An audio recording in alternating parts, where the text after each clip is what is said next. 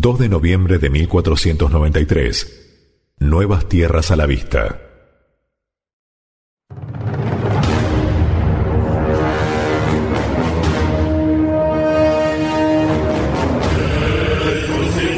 Si complicado y angustioso fue el primer viaje hacia lo desconocido, luchando continuamente contra los miedos y las fábulas que ocupaban los pensamientos de cada uno de los tripulantes de las naves, imaginémonos ahora la situación del segundo periplo.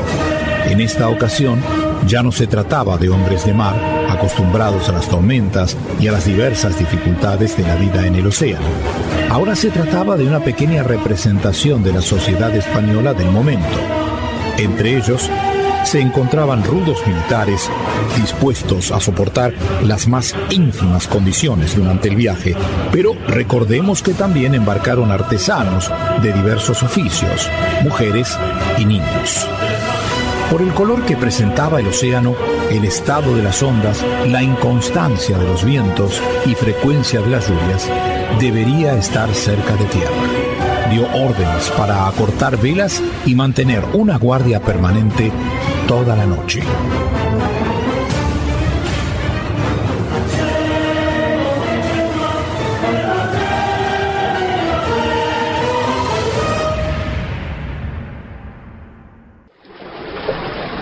Capitán Antonio de Torres, dé la orden de acortar las velas. Mantenga el curso y guardia permanente. Estoy seguro que estamos por encontrar tierra. Nuevamente tierra. Rápido, rápido, contramaestre. El almirante ha dado la orden de acortar las velas. ¡Hey, ustedes! Turnos de dos horas de guardia para mantener el rumbo. Ahí arriba, avisen al vigía en el castillo de proa. Y ante cualquier indicio de tierra, que esté alerta, que esté alerta.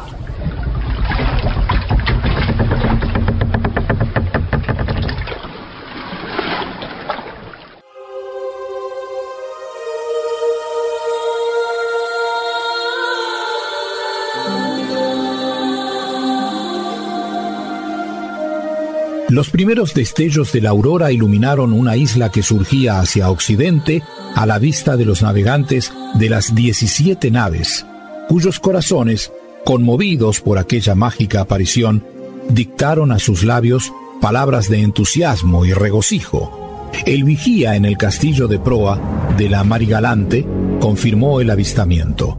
Colón llamó a esa isla Dominica por ser domingo al seguir curso, las naves descubrieron nuevas islas cubiertas de amplias colinas verdes, grandes bandadas de loros y otras aves de los trópicos. Toda la tripulación, como era usual en esos tiempos, de modo piadoso cantaron la Salve Regina y otras antífonas.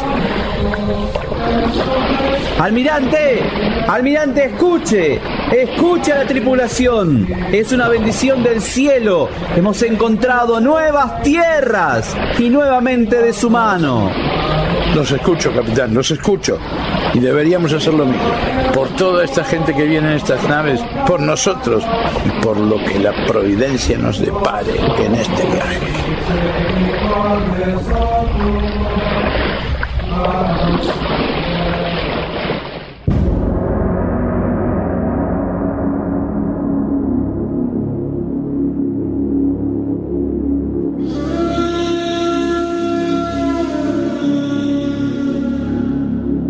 Luego de buscar en vano un lugar para anclar, siguió el curso y en su camino avistó otra isla a la que llamó Marigalante, el nombre de la nao capitana. Allí desembarcó, enarboló el estandarte real, tomando posesión en nombre de los soberanos españoles. Nuevamente embarcados distinguieron un inmenso torrente despeñándose por un precipicio de tan inmensa altura en una isla que el almirante le dio el nombre de Guadalupe, cumpliendo así la promesa por la cual le daría el nombre de esta advocación a alguna de las islas que hallara en su camino a los religiosos de Nuestra Señora de Guadalupe en Extremadura. Esta nueva tierra está situada a unos 480 kilómetros al sudeste del actual Puerto Rico, en el centro del archipiélago de las Pequeñas Antillas. Al amanecer, el almirante permitió el desembarco de varios capitanes con algunos hombres para que trataran de abrir el comercio con los habitantes de la isla.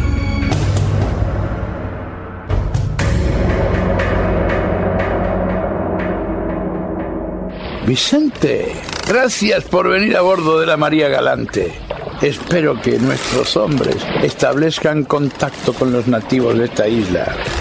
Almirante, confío en su decisión. Seguramente vendrán con buenas noticias y podremos seguir viaje para llegar al fuerte de la Navidad y poder así reunirnos con nuestros hombres. Al volver la escuadra expedicionaria, traen noticias poco amigables al almirante. Luego de escuchar la descripción de los nativos de la isla, sintió una gran inquietud por la noche al ver que Diego Márquez, capitán de una de las carabelas, se adentró sin su permiso en la isla, perdiéndose en ella junto a diez hombres a causa de la abundante vegetación.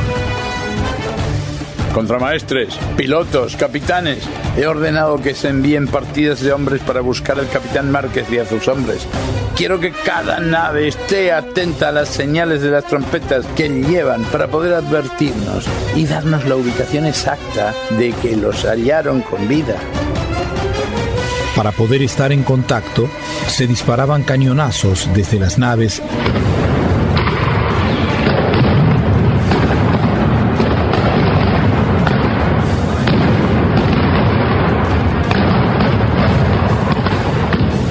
y arcabuces en las playas, pero sin efecto alguno. Por la noche volvieron los hombres sin ningún rastro ni señales de vida del capitán Márquez. Habían visitado varias chozas en las que hallaron lo que consideraban pruebas de canibalismo de los nativos.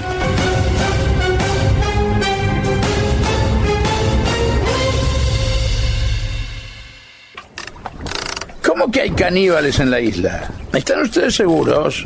Si eso fuera verdad, deberíamos estar alertas, ya que no sabemos lo que nos espera si nos adentramos sin tomar los recaudos necesarios, pero, pero es cierto. ¿Caniqué, caniqué, Colón? Eh, loco, recátense, pare, muchacho. Armemos todo el armamento pesado que hay un par de enanos, loco, que, están, que andan con hambre y nos quieren morfar a nosotros, loco. Dejate bromar, loco, ¿dónde no querés traer? Yo no voy a hacer comida para nadie, loco, eh. Almirante, según un informe eh, de los capitanes que fueron a buscar al capitán Márquez, vieron miembros humanos colgados en la choza de los nativos, como curándolos para, no sé para qué, convertirlos en alimentos y una olla con parte de un cuerpo hirviendo. Mezcla con carne de ganso y loros. Asándose al fuego. ¡Qué barbaridad, qué barbaridad, qué barbaridad! Esto no puede ser. Si sabía esto, almirante, no lo acompañaba. Percibo que ya los reyes desean prescindir de mis servicios. No lo pueden prescindir de mis servicios. ¿Qué voy a hacer ahora? ¿Qué voy a hacer? Soy el cocinero real. Respeten mi investidura. Ay, mi querido cocinero, no se asuste usted. Se ha pasado conmigo peores peligros. O se olvida del leviatán que enfrentamos en el viaje anterior. Hombre, por favor. No asuste a la tripulación y calme a los bufones para que dejen de gritar. Y ya que estamos, ¿sabe qué? Me gustaría que hiciera unas rabas. Estoy con antojo. Y sabe cómo me gustan las rabas, ¿no?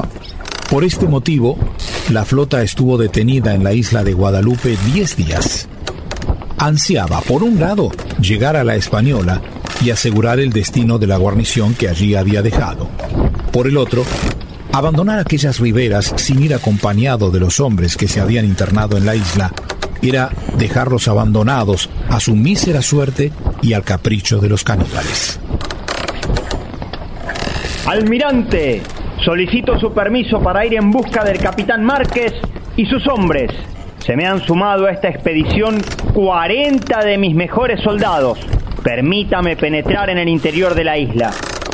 Mi joven y aventurero capitán, ya que no puedo retenerlo, le pido que tenga cuidado.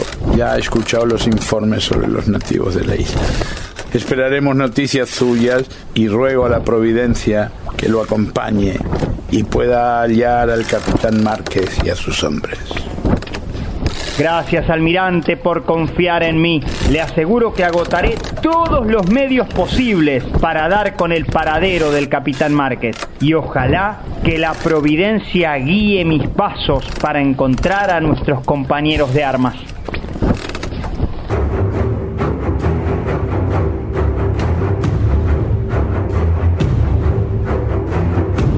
Los esfuerzos del capitán Alonso de Ojeda fueron en vano.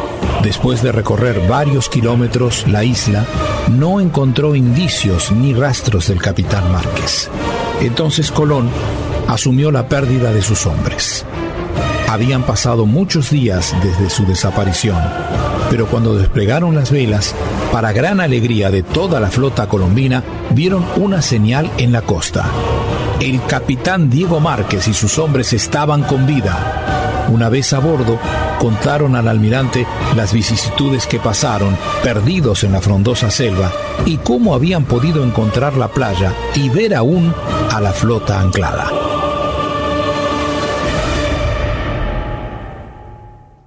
Capitán Márquez, comparto con usted y con toda la flota la alegría de contarlo nuevamente entre nosotros. Pero quiero que sepa y que se comunique a todos los capitanes de las naves que desde ahora castigaré cualquier actitud como la suya, sin mi permiso, y ordeno su arresto de inmediato, al igual que los marineros que lo acompañaron, por haber abandonado su sitio y actividades. Puso en peligro la expedición y a todos los civiles que nos han acompañado. ¿Está claro?